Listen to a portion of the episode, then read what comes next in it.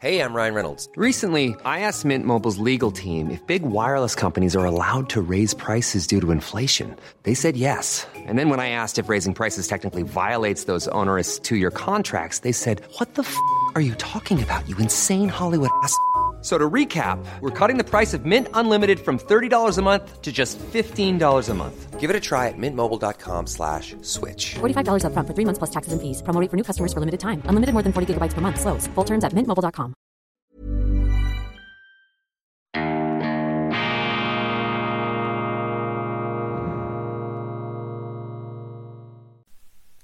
Grüezi miteinander, ganz herzlich willkommen und einen wunderschönen guten Morgen, meine sehr verehrten Damen und Herren, aus nah und fern, von wo aus auch immer Sie uns zuschauen mögen bei Weltwoche Daily, die andere Sicht, unabhängig, kritisch, gut gelaunt, sturmerprobt und wetterfest. Dies ist die internationale Ausgabe mit besonderer Wertschätzung für unsere Freunde, vor allem in Deutschland und in Österreich. Schön sind Sie dabei am Freitag, dem 4. November 2022. Ein erholsames, ein entspanntes Wochenende wünsche ich Ihnen bereits Jetzt vorher aber geht's durch die Stromschnellen, durch die Abgründe, Dunkelkammern und auch Lichtblitze der Gegenwart. Flüchtlingen in Deutschland droht ein bitterer Winter. Das ist das ganz große Thema jetzt in den deutschen Medien natürlich, dieser Ansturm über die Balkanroute, möglicherweise noch mehr Leute als 20 15 das Innenministerium von Frau Nancy Faeser bunkert und brettert und versucht da nichts nach außen sickern zu lassen. Ich habe gelesen, ich glaube in der Frankfurter Allgemeinen Zeitung, dass die Innenministerin zum Schluss gekommen sei, man dürfe den Deutschen jetzt nicht noch mehr schlechte Nachrichten zumuten. Deshalb habe man die Zahlen zu den äh, Migranten unter dem Deckel gehalten, weil das ist eine Ungeheuerlichkeit. Dieses Patientenhafte, diese Patientenverfügung, was hat eigentlich diese Politikerin für eine Vorstellung von den Deutschen? Was für eine Geringschätzung liegt in dieser Aussage, dass man glaubt, den eigenen Bürgern bestimmte Wahrheiten nicht zumuten zu dürfen? Das ist ja fürchterlich. Ich meine, die Politiker sind ja viel weniger resilient, widerstandsfähiger und auch wirklichkeitsgestellt als die Bürgerinnen und Bürger. Da haben sie eben wieder dieses herrenreiterliche Verhalten, diese volkspädagogische Irrmentalität, die sich vor allem, aber nicht nur, auf der linken Seite des politischen Spektrums in Deutschland befindet. Das ist mir sowieso immer wieder aufgefallen, als ich selber noch in Deutschland lebte oder wenn ich dort bin, dieses hochtrabende, überhebliche Gebaren, diese Allüren der Politiker. Und die Journalisten haben das eben auch übernommen, weil sich diese Journalisten viel zu eng und in viel zu großer Nähe der Politiker herumtreiben und da auf diesen Teppichetagen selber auch äh, zugange sind und dort anerkannt werden wollen in den Parfumwolken des Establishments. Und diese ganze Käseglockengesellschaft da, diese Corona von äh, gut eingebetteten Journalisten und Politikern, die sind wie so eine Art Fettauge über der deutschen Gesellschaft. Das ist ein etwas unappetitliches Bild. Und äh, von oben herab wird da gesprochen, nein, nein, das dürfen wir jetzt den Deutschen nicht sagen, nein, nein, das müssen wir da unter dem Deckel halten. Unglaublich diese Arroganz. Dabei ist es die Verpflichtung einer Innenministerin, die Leute aufzuklären. Das ist auch deshalb notwendig, damit die Leute beurteilen können, ob diese Innenministerin in ihrer Aufgabe, die deutschen Grenzen zu sichern, Recht und Ordnung, den Rechtsstaat durchzusetzen in Deutschland, ob sie versagt oder nicht. Das sind natürlich auch verlogene und scheinheilige Aussagen. Sie gibt das vor, um im Grunde ihre Machtallüre, ihren Machtwillen zu bemänteln. Man hält Informationen zurück, um den anderen im Dunkeln zu wahren, damit man selber ungehinderter regieren kann. Das ist doch das wahre Motiv. Aber man kleidet das in dieses wohlklingende, fürsorglich, vorsorgliche Pseudodenken, diesen herrenreiterlichen Moralismus von Frau Faeser. Also, das ist, das ist der Wahnsinn. Wir haben im 19. Jahrhundert in der Schweiz, natürlich und auch heute noch, zum Teil solche Anwandlungen gehabt in der Politik. Dann sind sie zum Teil aus den Landgemeinden in die Städte gegangen, die Bauern mit dem Missgabel und haben den hohen Herren und Damen in den Stadthäusern gesagt, wo der Bartli der Most holt. Ich plädiere jetzt nicht für solche Mistgabelaktionen, aber das ist so etwas das Stimmungsbild, das ist so die Gemengelage und das Gefälle, das man äh, immer wieder gesehen hat. Es gibt also nichts Neues unter der Sonne. Die Politiker neigen zum Machtmissbrauch, zur Überheblichkeit, zur Zurückhaltung relevanter Informationen und sie geben das natürlich nicht zu, sondern sie bemänteln das mit irgendwelchen schön gefärbten, moralisierenden Floskeln. Flüchtlingen in Deutschland droht ein bitterer Winter. Das ist auch, wenn man so will, die zweite Schattierung in den äh, Schlagzeilen. In Deutschland gibt es wieder Anschläge auf Flüchtlingsunterkünfte. Vor allem Rechtsextremisten versuchen die multiple Krisenlage für sich zu nutzen. Mein Eindruck ist, dass die deutschen Medien die Gefahr, das Gespenst des Rechtsextremismus viel zu hoch hängen. Ich will das nicht bagatellisieren. Es wird Rechtsextremisten geben. Aber das haben alle Statistiken, auch als ich damals noch in Deutschland ähm, berufstätig war, immer wieder gezeigt, das sehen wir auch in der Schweiz, dass die linksextreme Gewalt viel offensichtlicher ist und dass es viel mehr Linksextremismus gibt als Rechtsextremismus. Das hat auch damit zu tun, dass der Linksextremismus in der Politik und in den Medien schonungsvoll äh, behandelt wird, pfleglich behandelt wird, zum Teil verklärt wird, zum Teil geradezu verherrlicht wird, veridealisiert wird, während der Rechtsextremismus zu Recht kritisiert und verdammt wird und auch viel entschiedener verfolgt wird. Aber die Medien sind da, jetzt kann man sagen, aus historischen ähm, Gründen sind da die deutschen Medien natürlich stärker auf dem Rechts Extremismus, wobei die Nationalsozialisten ja Sozialisten waren und die Sozialisten waren meines Erachtens keine Rechten, sondern das waren immer Linken. Aber das sind so historische Details, die man nicht mehr so präzis heute im Blick haben möchte. Und ich finde das einfach gefährlich, wenn man den Blick bereits wieder darauf richtet. Natürlich sind das Schandtaten, das sind Untaten, wenn ein Flüchtlingsheim angezündet wird. Natürlich, das ist zu verurteilen, das sind Straftaten, die müssen untersucht und die Täter müssen da zur Rechenschaft gezogen werden. Aber man muss hier auch, das gehört eben auch zu einer umfassenden Beurteilung, zu einem Verstehen wollen, man muss diese Verbrechen auch einordnen als Symptome des Unmuts und es ist eben kein Zufall, dass das passiert, wenn natürlich reflexhaft immer von Rechtsextremisten gesprochen wird. Sobald jemand die Flüchtlingspolitik kritisiert, die hier auf zynischste Art und Weise von Frau Faeser, von der Innenministerin, sozusagen noch unter Zurückhaltung relevanter Informationen bengalisch beleuchtet wird, unter den Teppich gekehrt wird, ja, dann gibt es legitimen Unmut. Das ist in der Demokratie normal und Sie haben in Deutschland keine direkte Demokratie,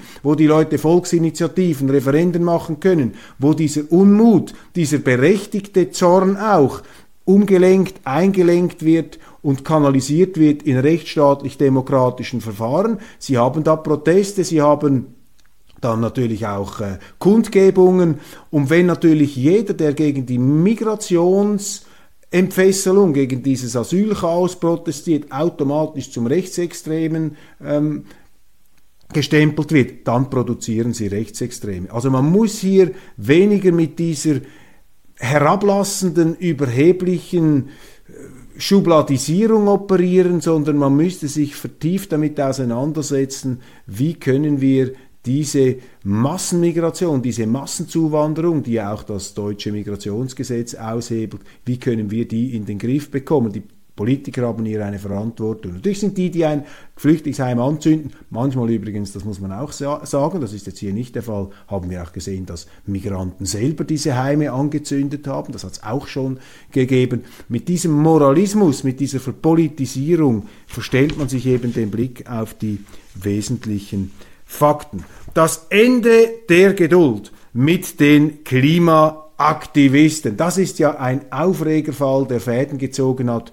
bis in die Schweiz. Das ist diese Geschichte aus Berlin. Da haben sie ja gewohnheitsmäßige, routinemäßige Demonstrationen, wenn Sie nach Berlin kommen an einem Freitagnachmittag, hat mir mal ein Taxifahrer gesagt, ja, da kannst du nicht mehr in die Stadt fahren. Wir haben immer irgendwelche Demos, Velodemos, Klimademos Umweltdemos, Friedensdemos, Migrantendemos, was, was, was weiß auch ich für alles für Demos. Wir kommen gar nicht mehr in die Stadt hinein. Die Straßen werden da einfach blockiert. Die Regierung Rot-Rot-Grün schaut dazu. Man macht nichts. Der Rechtsstaat darf da zur freien Verfügung ausgehebelt werden von diesen Klimaaktivisten. Da fängt schon an, dass man denen Aktivisten sagt. Das sind gar keine Aktivisten, meine Damen und Herren. Das sind Extremisten. Das sind Radikale und das sind auch Verbrecher, Klimaverbrecher. Das sind Rechtsbrecher, die hier im Namen ihrer Hochmoral, ihrer angeblichen, sich über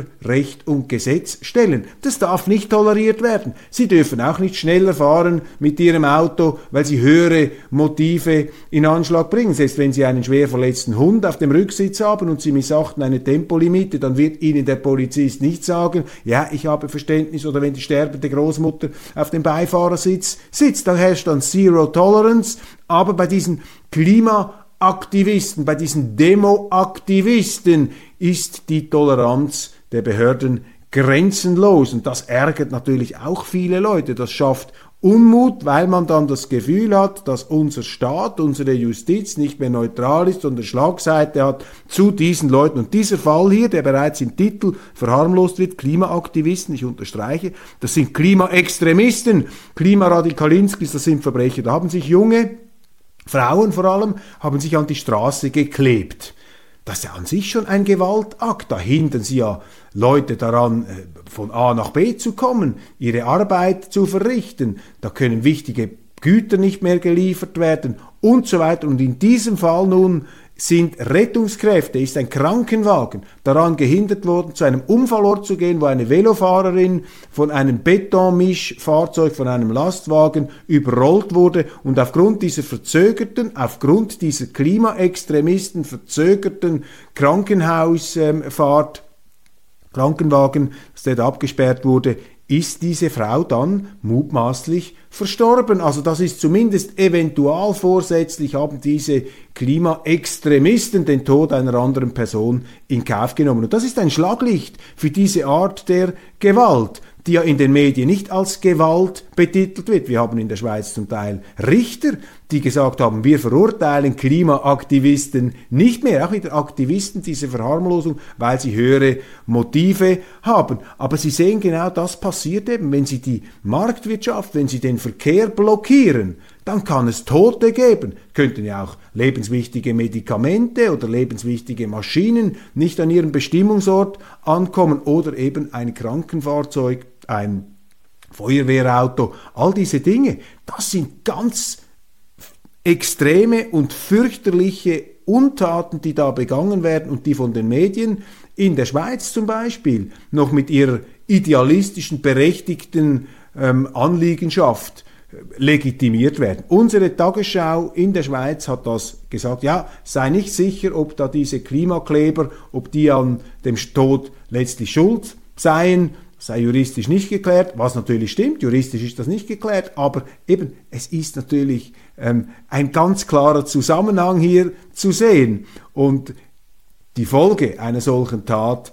ist tragisch, das sind Verbrechen, die da gemacht werden durch diese Kleberei. Aber im Schweizer Fernsehen eben haben sie gesagt, ja, das berechtigte Anliegen. Das sind doch keine berechtigten Anliegen. Wenn sie die Marktwirtschaft abschaffen wollen, wenn sie einen Lastwagenfahrer daran hindern, seine Produkte, seine Ladung irgendwo hinzubringen an den Bestimmungsort, das ist doch kein berechtigtes Anliegen. Das ist die Einführung des Sozialismus. Das wollen die ja auch. Die wollen die Marktwirtschaft abschaffen. Die wollen einen Ökokommunismus. Die wollen so eine Art fremdfinanzierte Ökowege aufziehen. Und Berlin ist ja schon ziemlich weit äh, fortgeschritten auf dem Weg dorthin. Jetzt aber, auch wieder interessant, das ist der positive Aspekt dieser Meldung, die Empörung scheint mir ziemlich universell zu sein. Also in der Politik, selbst in der linken Politik äh, Berlins, wird das auf schärfste verurteilt. Da ist jetzt der Bogen überspannt worden. Vielleicht hat dieser tragische Unfalltod der auch mit verursacht wurde durch diese Klimakleber.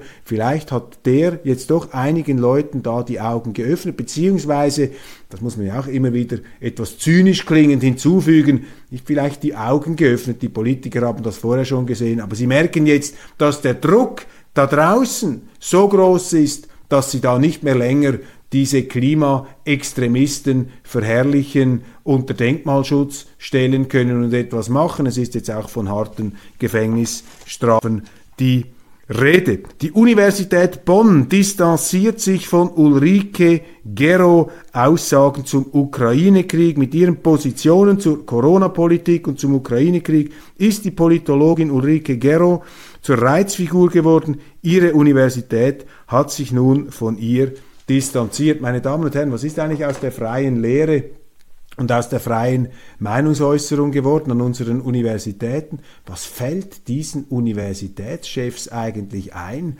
einer ordinierten Professorin dermaßen in den Rücken zu fallen, einfach weil sie eine Meinung ausgedrückt hat. Entschuldigung, wir haben in der Schweiz Professorinnen, die haben sich auch schon an die Straße gekettet oder an die Straße geklebt, um gegen das Klima zu protestieren. War gar kürzlich so ein Fall von der Uni Lausanne, eine Professorin, da hat sich die Universität auch nicht distanziert. Was haben sie alles für zum Teil linksextreme Professoren an den deutschen Unis, an den Schweizer Unis haben wir das auch. Da distanziert sich sich nie jemand. Aber wenn ein Professor, eine Professorin, die nun nicht recht steht, wie Frau Gero, wenn die sich jetzt abweichend äußert zum Ukraine-Krieg oder bei Corona, wo wir ja faustdicke Impflügen jetzt aufzuklären haben, wo ja die ganze 2G-Regel und dieses Impfzertifikat auf der Grundlage von unwissenschaftlichen, von unwahren Aussagen gemacht wurden, verbunden mit der Ruinierung von zahllosen Existenzen, Staatsverschuldung, Wegnahme von Bürgerrechten, das ist ein erheblicher, das ist ein übler Skandal, der jetzt auch noch von den Medien bemäntelt wird. Und wenn eine Professorin an einer Uni, die ja ein Institut des freien Denkens sein sollte, sich anders äußert als die Mehrheit der Zeitungen und der Journalisten, dann distanziert sich die Uni. Also die Uni Bonn, diese Unileitung, ist leider der Normalfall heute, ist einfach nichts mehr wert. Diese Leute stehen nicht mehr hinter der Meinungsäußerungsfreiheit. Und was ist eine Uni dann eigentlich noch wert? wenn nicht mehr frei gedacht, frei gesprochen und frei geredet wird, sind wir dann wieder im Mittelalter, wo es eine Einheitskirche gibt, wo es ein Einheitsdenken gibt, wo Thomas von Aquin sagt, wie man denken muss, wo der Papst sagt, wo es lang geht, wo die Kirchenoberen jeden auf den Scheiterhaufen werfen, der nicht diese kirchlich verordnete Wahrheit, die alleinselig machende, die angebliche, mit verkündet. Sind wir wieder dort? Es gibt nichts Neues unter der Sonne, meine Damen und Herren. Und ja, ich weiß, der Scheiterhaufen des Mittelalters war fürchterlicher als der Scheiterhaufen der Cancel Culture, weil damals wurden sie wirklich verbrannt. Heute werden sie einfach sozial ausgegrenzt. Ja, stimmt, die Foltermethoden sind auch Teil des Zivilisationsprozesses. Aber damit entschuldigt man, sie, entschuldigt man das nicht, damit macht man die Sache nicht besser. Darum geht es bei meiner Reise nach China. Sie wissen, ich bemühe mich ja immer, hier den äh, viel kritisierten Bundeskanzler Scholz mit qualifizierten Argumenten in Schutz zu nehmen, Lob des Zögerers. Ja, ich bin froh, dass wir in Deutschland einen, wenigstens einen Kanzler Scholz haben und nicht einen Friedrich Merz. Ich würde ja Friedrich Merz von meiner politischen Gesinnung her viel näher stehen. Ich bin ja ein Marktwirtschaftler, ein Liberalkonservativer, ein Rechter und das ist ja Friedrich Merz auch, auch wenn er sich nicht mehr getraut zu sagen, dass er recht steht. Er versucht sich jetzt bei den Linken anzubieten und das wird eben nicht funktionieren. Da macht er im Grunde das Gleiche wie Frau Merkel, das ist die Fortsetzung von Frau Merkel mit anderen Mitteln. Und äh, das äh, wird nicht funktionieren. Aber egal, ähm, Friedrich Merz wäre mir eigentlich näher, aber ich bin froh, dass er jetzt nicht Kanzler ist der Bundesrepublik, weil mit seiner kalten Kriegs, mit seiner Dr. Strangelove-Politik oder wie ich lernte, die Bombe zu lieben, mit seiner Konfrontation- und Kollisionspolitik, mit seiner nibelungentreuen Verbündungs- und Verbandelungspolitik mit den Vereinigten Staaten, die natürlich klar aus dem Erbe der CDU heraus irgendwo auch zu verstehen ist. Millions of people have lost weight with personalized plans from Noom, like Evan, who can't stand salads and still lost 50 pounds. Salads generally for most people are the easy button, right? For me, that wasn't an option. I never really was a salad guy. That's just not who I am. But Noom worked for me. Get your personalized plan today at noom.com. Real noom user compensated to provide their story. In four weeks, the typical noom user can expect to lose one to two pounds per week. Individual results may vary. Millions of people have lost weight with personalized plans from Noom, like Evan, who can't stand salads and still lost 50 pounds. Salads, generally, for most people, are the easy button, right? For me, that wasn't an option. I never really was a salad guy. That's just not who I am. But Noom worked for me. Get your personalized plan today at Noom.com. Real Noom user compensated to provide their story. In four weeks, the typical Noom user can expect to lose one to two pounds per week. Individual results may vary.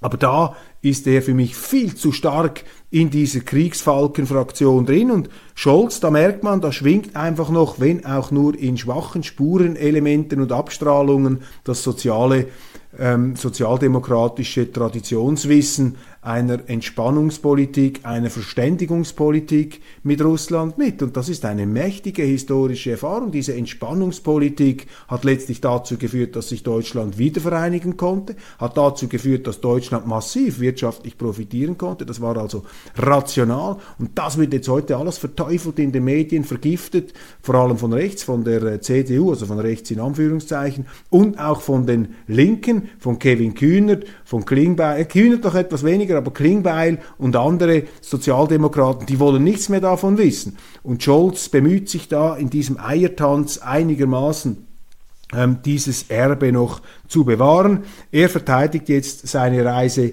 nach China. Da hat er recht. Natürlich müssen wir mit China zusammenarbeiten. Soll man mit China Geschäfte machen? lautet die große rhetorische Frage der Zeitungen. Ja, was denn sonst?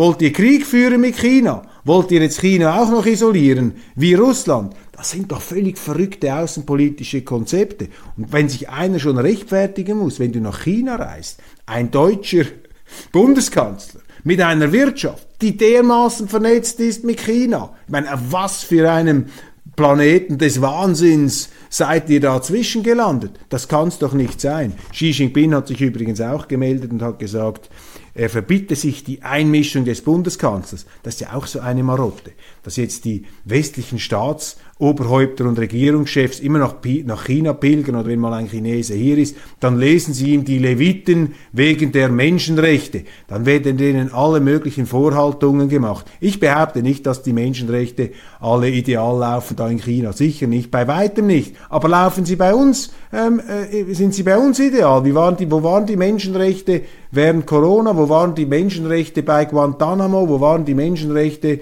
mit den Napalmbomben in Vietnam? Die 400.000 zivilen Toten in Irak? Und wenn wir China anschauen, die Chinesen haben immerhin in den letzten 40 Jahren 800 Millionen Menschen dank marktwirtschaftlichen Reformen aus absoluter Armut in einen relativen Wohlstand geführt. Das ist eine gewaltige menschenrechtliche Leistung. Und was haben die Briten gemacht? Was haben die Deutschen gemacht? Ich glaube, die haben auch noch reingefunkt im 19. Jahrhundert. Der Westen hat Opiumkriege geführt in China.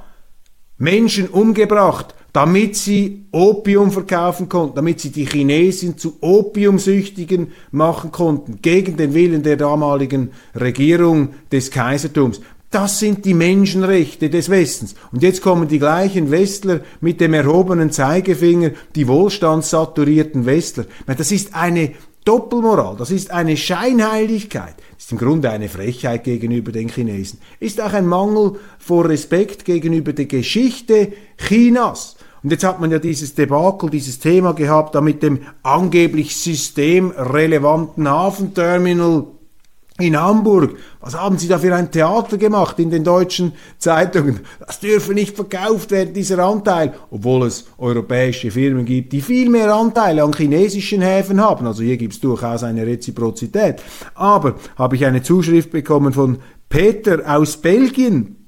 Er hat untersucht, dass das systemrelevante Stromunternehmen RWE in Deutschland maßgeblich von amerikanischen Eigentümern kontrolliert wird. Nein, also es ist schon unglaublich, nach was für windelweichen Kriterien hier argumentiert wird. Und wenn wir schon bei den Bedrohungen sind, im internationalen Kontext, wer da wen bedroht, dann habe ich da eine interessante Karte ausgedruckt. Amerikanische Militärbasen rund um die Welt über acht, nein, rund 800 50 Militärbasen der Amerikaner in über 90 Ländern weltweit. Das sind die amerikanischen Militärbasen, meine Damen und Herren, all diese roten Punkte. Sind noch Fragen?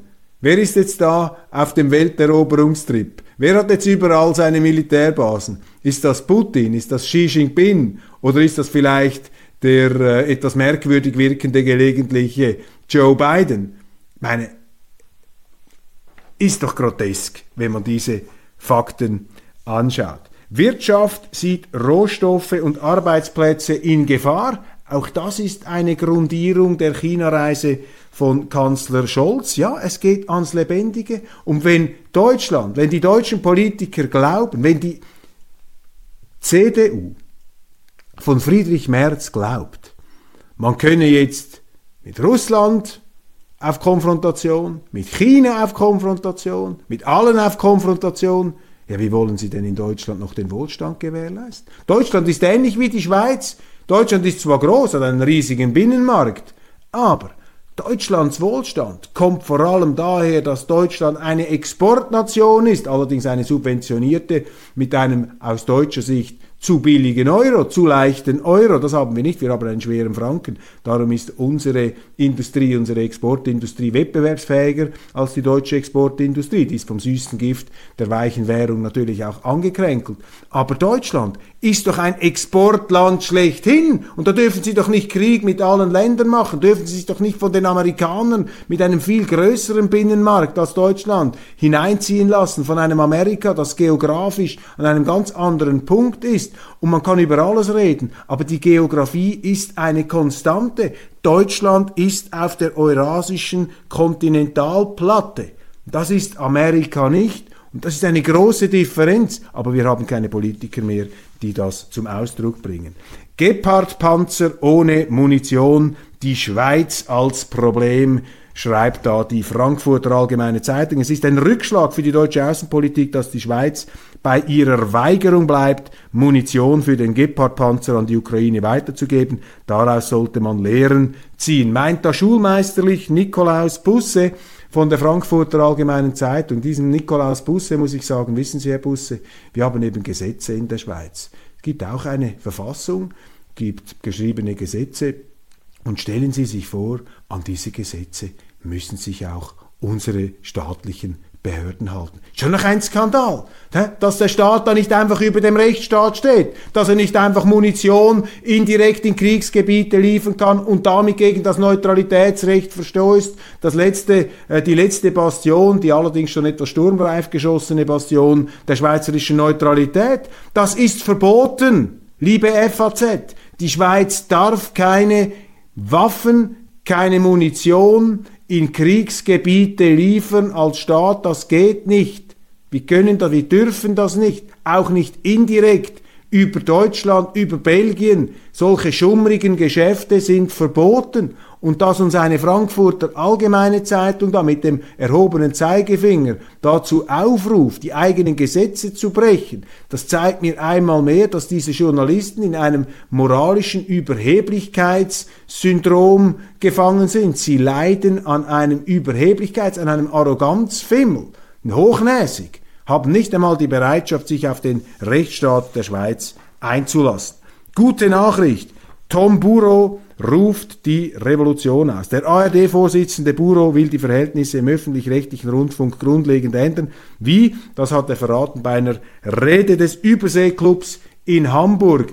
Ich kann nicht beurteilen, meine Damen und Herren, ob Tom Buro hier einfach nur wohlfeile Worte äußert oder ob er seinen Worten dann auch Taten folgen lässt. Aber ich kann Ihnen sagen, das ist bemerkenswert, wie er hier zu einer wirklichen Revolution, zu einem Neuanfang der öffentlich-rechtlichen in Deutschland aufgerufen hat, so kann es nicht weitergehen, es dürfe keine Denkverbote geben, man müsse an runden Tischen einen neuen Verfassungsauftrag formulieren. Das ist natürlich alles eine Folge dieser Skandale, die immer mehr Leute aufgebracht haben gegen das öffentlich-rechtliche Fernsehen. Wir haben ja in der Schweiz schon Volksabstimmungen gehabt. Es kommt eine Volksinitiative, die die Gebührenhalbierung verlangen wird. Das gibt's bei uns auch. Diesen Machtmissbrauch des links unterwanderten öffentlich-rechtlichen Fernsehens, wo die Meinungsvielfalt nichts mehr gilt. Schauen Sie sich mal diese Talkshows an. Das ist doch nicht mehr das, was in Deutschland die Meinungsspektrum, das Meinungsspektrum ist. Das sind doch zurechtgebügelte, zurechtgebürstete Wohlfühlveranstaltungen, wo ein angeblicher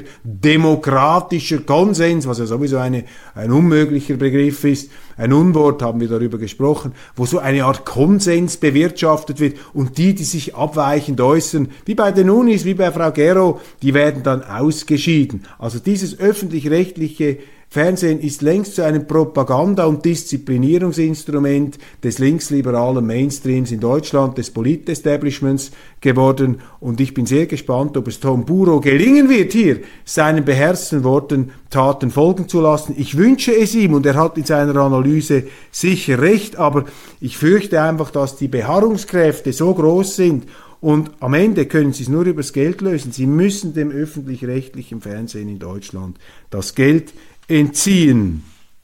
Kanzler Olaf Scholz hat an einem Gipfel in Berlin allen sechs Staaten des Westbalkans einen Beitritt, eine Perspektive des Beitritts in die EU zugesagt. Also Länder wie Nordmazedonien, Albanien, Montenegro, Serbien, Kosovo und Bosnien-Herzegowina sollen in die EU aufgenommen werden. Ich finde das falsch, weil die Motive stimmen nicht. Die EU ist jetzt heißhungrig dabei, das zu machen, was sie Putin vorwirft, nämlich Territorien zu schlucken. Ja, sie macht es nicht mit Panzern, sie geht da nicht rein, wobei Putin ist einfach eine Behauptung, man sagt, er will die Ukraine erobern. Ich weiß nicht, ob das stimmt. Kann sein, könnte ja sein, ich weiß es nicht. Auf jeden Fall versucht er seinen Einfluss auf die Ukraine geltend zu machen. Und das versuchen ähm, Herr Scholz und Frau von der Leyen auch im im äh, Balkan, in diesem Westbalkan, bei diesen Staaten, jetzt, die wollen da natürlich rein. Aber das Problem ist einfach, wenn sie in einer schwierigen Situation auch noch eine Erweiterung machen, obwohl die EU ja viele Probleme hat, die sie gar nicht gelöst hat. Staaten, zum Beispiel auch Kosovo, ist gar kein richtiger Staat. Ich meine, Kosovo hat Teile der auswärtiger Armeen, die können gar nicht Ruhe und Ordnung herstellen. Es gibt Teile der Schweizer Armee, was sowieso ein Unding ist, die im Kosovo ist. Es gibt andere ähm, Streitkräfte, Armeeangehörige aus anderen Ländern, die im Kosovo diese hoheitliche Aufgabe der Armeesicherung übernehmen. Und wenn sie nicht selber eine Armee haben, die ähm, ihr Territorium bewachen kann, ja, dann sind sie kein funktionaler Staat. Und dass man jetzt all diese Staaten da reinnehmen will und damit natürlich auch all die Probleme dieser Staaten in die EU hineinnehmen will, das würde auch viel mehr Migration bedeuten. Das sind Fehler. Das kommt natürlich jetzt alles aus dieser geopolitischen Logik heraus und die ironische Pointe besteht darin, dass die EU im Grunde das Gleiche macht wie das, was sie den Russen vorwirft. Sie versucht jetzt da Territorium sich einzuverleiben, nachdem die Briten gegangen sind. Das ist eben nicht gut. Die EU müsste zuerst einmal sich konsolidieren, herausfinden, wer sind wir, was wollen wir, was ist die uns gemäße institutionelle Struktur und nicht schon wieder da einfach voranpreschen. Pelosis Ehemann aus dem Krankenhaus entlassen. Ja, das ist diese bizarre Hammer Attacke mit vielen Fragen. Da ist ja der Ehemann, der äh, einer der hochrangigsten amerikanischen Politikerinnen, jetzt kurz da vor den Zwischenwahlen, ist angegriffen worden in seinem Privathaus. Ein 42-Jähriger ist da eingedrungen, hat ihn äh, schwer verletzt und man fragt sich, wie ist da einer reingekommen? Das sind ja Hochsicherheitstrakts, wie Amerikaner, reiche Amerikaner und vor allem auch reiche amerikanische Politiker leben. Da kannst du nicht einfach reinspazieren. Wie ist das genau gegangen? Und dann hieß es in den Medien, das sei natürlich ein Rechter gewesen, ein Trump-Anhänger, das sei die Verrohung, die da von den Republikanern ins politische ähm, Geschehen hineingetragen worden sei. Jetzt sind aber Polizeiaufnahmen dort, äh, gekommen, wo man gesehen hat, der Mann kommt ja aus einer Hippie-Kommune. Der Mann ist ja mit LGBTQ und solchen Dingen vertraut. Und ich stelle jetzt hier einfach mal die Frage in den Raum, ohne den Sachverhalt wirklich in allen äh, juristischen Details geklärt zu haben. Vielleicht war das ja auch ein Anhänger von Nancy Pelosi, der da um eine Audienz gebeten hat und dann ist er vielleicht ein psychisch instabiler, keine Ahnung, hat man ihn so reingenommen und dann ist es plötzlich zu einem Handgemenge gekommen. Aber interessant ist einfach, wie die Medien hier wieder in einer ersten Reflexbewegung fehlinformiert haben und den Leuten dazu vorzugaukeln versuchten, dass das natürlich nur ein Rechter sein kann. Ja, meine Damen und Herren, das sind die Nachrichten des Tages. Ich wünsche Ihnen ein wunderschönes erholsames Wochenende. Wir sehen uns am Montag wieder. Ich werde die nächste Woche aus Japan senden. Ich bin unterwegs auf einer äh, ja, Studienreise, könnte man sagen, in Japan mit politischem Hintergrund. Wir schauen uns dieses Land an und ich bin sehr gespannt, ob es mir gelingen wird, da auf der anderen Seite des Globus ein äh, akzeptables Daily zu machen und auch die Verbindungen, ob ich die dann hinkriege. Das werden wir alles herausfinden, meine Damen und Herren, in der nächsten Woche. Auf jeden Fall genießen Sie die Zeit bis dahin. Ich freue mich. Abonnieren Sie die Weltwoche-App und auch nicht vergessen, selbstverständlich, die YouTube- ähm, äh, Abonnements hier auf diesem Kanal, falls Sie auf YouTube der Weltwoche zuschauen.